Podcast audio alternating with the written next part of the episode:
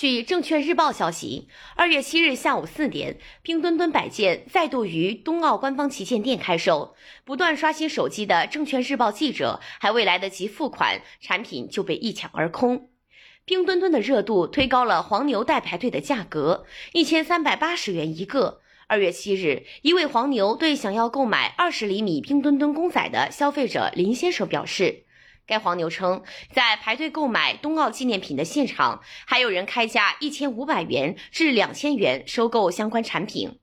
林先生告诉证券日报记者，冰墩墩确实很抢手，但原价一百九十二元的公仔开价一千多块，未免太过夸张。另一承接代排队业务的相关人士也对证券日报记者表示，二十厘米的冰墩墩公仔售价八百八十元，需要当日下单，次日发货。冰墩墩销售火爆，也推高了相关上市公司的股价。同花顺数据显示，作为2022年北京冬奥会特许生产与零售商的元龙雅图及文投控股，在2月7日开盘后即封上涨停。其他获得2022年北京冬奥会特许零售商资质的上市公司股价也表现不错，王府井、北京城乡、金鹰文化等当日股价均有不同程度上涨。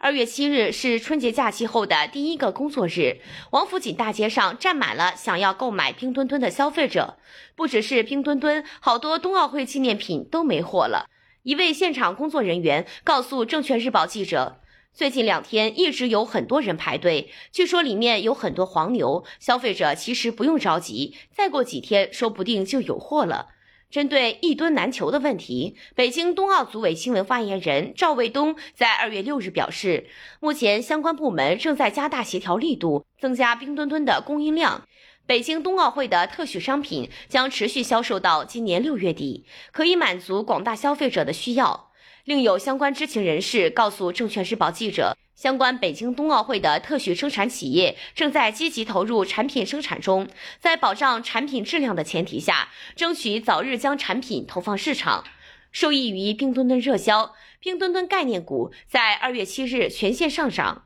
文投控股、元龙雅图均报收一字涨停，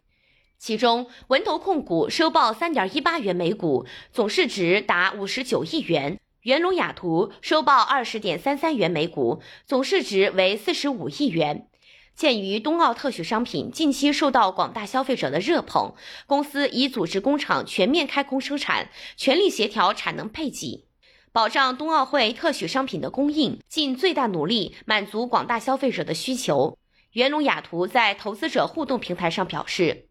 文投控股工作人员在接受证券日报记者采访时表示，公司主要负责生产徽章，不负责生产冰墩墩手办和钥匙扣。不过，现在徽章也基本处于脱销状态，正在不停的补货。谈及是否会对公司业绩起到较大提振作用时，文投控股工作人员表示。还是要看售卖的持续性。一月二十九日，文投控股发布业绩预亏公告，预计二零二一年归母净利润区间为亏损四点二亿元至亏损五亿元。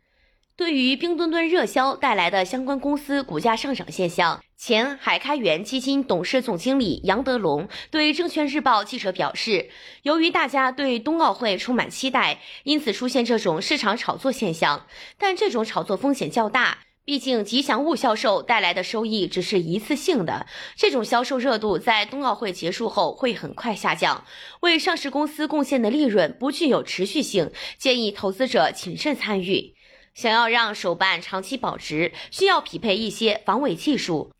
中南财经政法大学数字经济研究院执行院长盘和林对证券日报记者表示，目前来看，冬奥旗舰店官方已发声提醒消费者。切勿从黄牛手中高价购买特许商品，不要参与价格炒作。记者经过多方采访后了解到，从黄牛处购买的冬奥商品不仅价格较高，也存在盗版的风险。证券日报记者注意到，在电商平台上很难找到冰墩墩、雪融融的非官方同款产品身影，但在部分社交平台上已有盗版身影出现。二月七日，证券日报记者在微信群中发现一条来自快团团的跟团链接，链接内容标注着“冬奥冰墩墩钥匙扣”，只有五千份的相关字眼。在链接中，多款冰墩墩、雪融融形象的钥匙扣在售价格仅九块九一个。截至记者发稿时，已有一万九千四百五十一人查看过该链接，共有三千五百三十八次跟团。感谢收听羊城晚报广东头条，我是主播姜丽。